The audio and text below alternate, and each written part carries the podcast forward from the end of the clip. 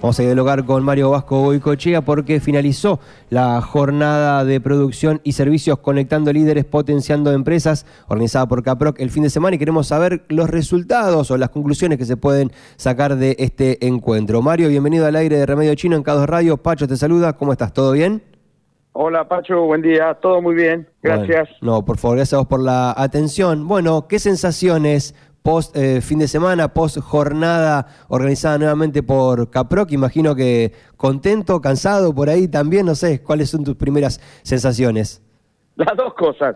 El, primero quedamos destruidos y después quedamos este, muy contentos porque las personas que vinieron todas eh, manifestaron lo mismo, el potencial, eh, las capacidades que tenemos en la ciudad, Mm. que si bien es, a veces son discursos hechos, porque no van a venir acá a putear, tienen que venir a contar eh, lo lindo y lo bueno que somos, pero en las reuniones que después tuvimos, en los almuerzos, no, tan, no ya con el público en el mismo evento, eh, también te refuerzan lo mismo, las posibilidades de crecimiento, las, eh, sobre todo la agroindustria que tiene una mirada de toda Argentina. Claro ven en Necochea, en Quequén, un potencial extraordinario de futuras inversiones. Eh, los se quedaron muy contentos con el recibimiento, con la atención, porque un poco el objetivo de esto era que ellos vean que en esta ciudad este, podemos recibir a gente, los podemos atender bien, eh, eso genera un ambiente amable, cordial, entonces después vienen en el verano por ahí con su familia y, se van generando lazos que y así salen quizás el, eh, en el futuro una, planta que se instale acá, porque son personas que tienen acceso a, esos negocios. Entiendo. Así que muy contentos, no, felices, la verdad que muy contentos. Bien, si tuvieras que destacar algún momento, alguna charla en particular, algo que te haya sorprendido o que sucedió algo que no te esperabas, si tuvieras que remarcar algún aspecto de todo lo que pasó durante el fin de semana, ¿en qué te centrarías? Me, centraría en, en las... Eh, después que terminó el evento, cuando lo fui a despedir a, eh, a Gustavo Ígora y a José Martín, que son los por ahí los más renombrados, ¿no? Porque, mm. eh, bueno, por, por, por el nivel y por el, el volumen de negocios que ellos pueden generar, cuando se fueron al avión, se tuvieron que ir antes, que despedir ahí al hotel y me decían, mira, la verdad, vamos a organizar un evento de esto en junio con la bolsa de cereales, porque esto estuvo muy bueno, es lo que me decían ellos, ¿no? Mm. Entonces vamos a hacerlo con la CAPRO, y así podemos unir un poco más, dice, la bolsa con la Capro. Y yo por dentro pensaba, la bolsa con la Capro, es, medio raro.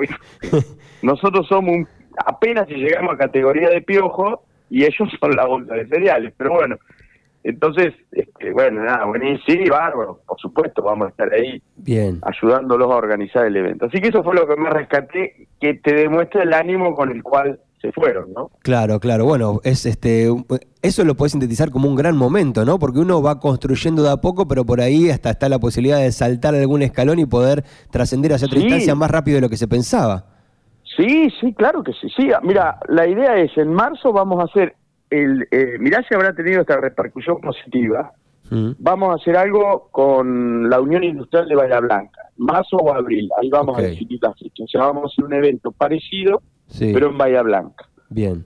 Que ahí va a ser un poco de dos días en vez de un día, porque Bahía tiene un, tiene un polo industrial muy grande, pero también lo vamos a organizar en conjunto. Y después en junio lo vamos a hacer con la bolsa de cereales, el cierre.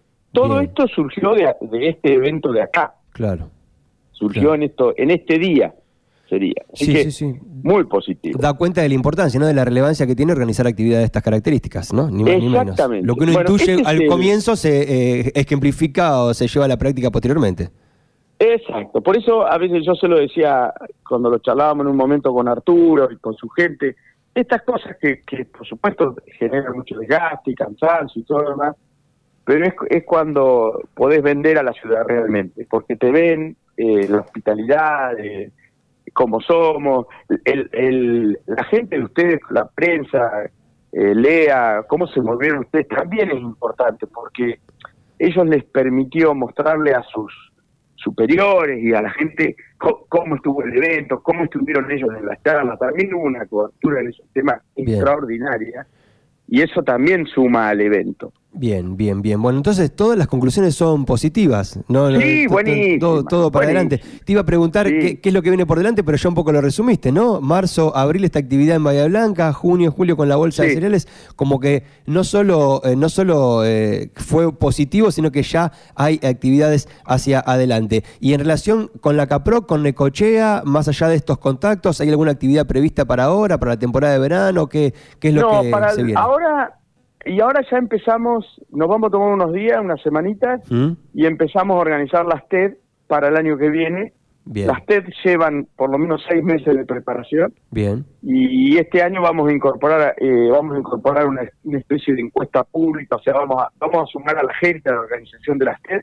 Así que va a llevar más trabajo, pero va a tener mucha más importancia. Así que vamos a, vamos a descansar un poco y, y después nos enfocamos en eso, que las las TED las hacemos entre marzo, entre abril y junio del año que viene. Excelente. Vasco, muchísimas gracias por esta atención, felicitaciones por todo el trabajo realizado y bueno, quedamos expectantes de nuevos anuncios para seguir dándole difusión a través del aire de la radio, ¿sí?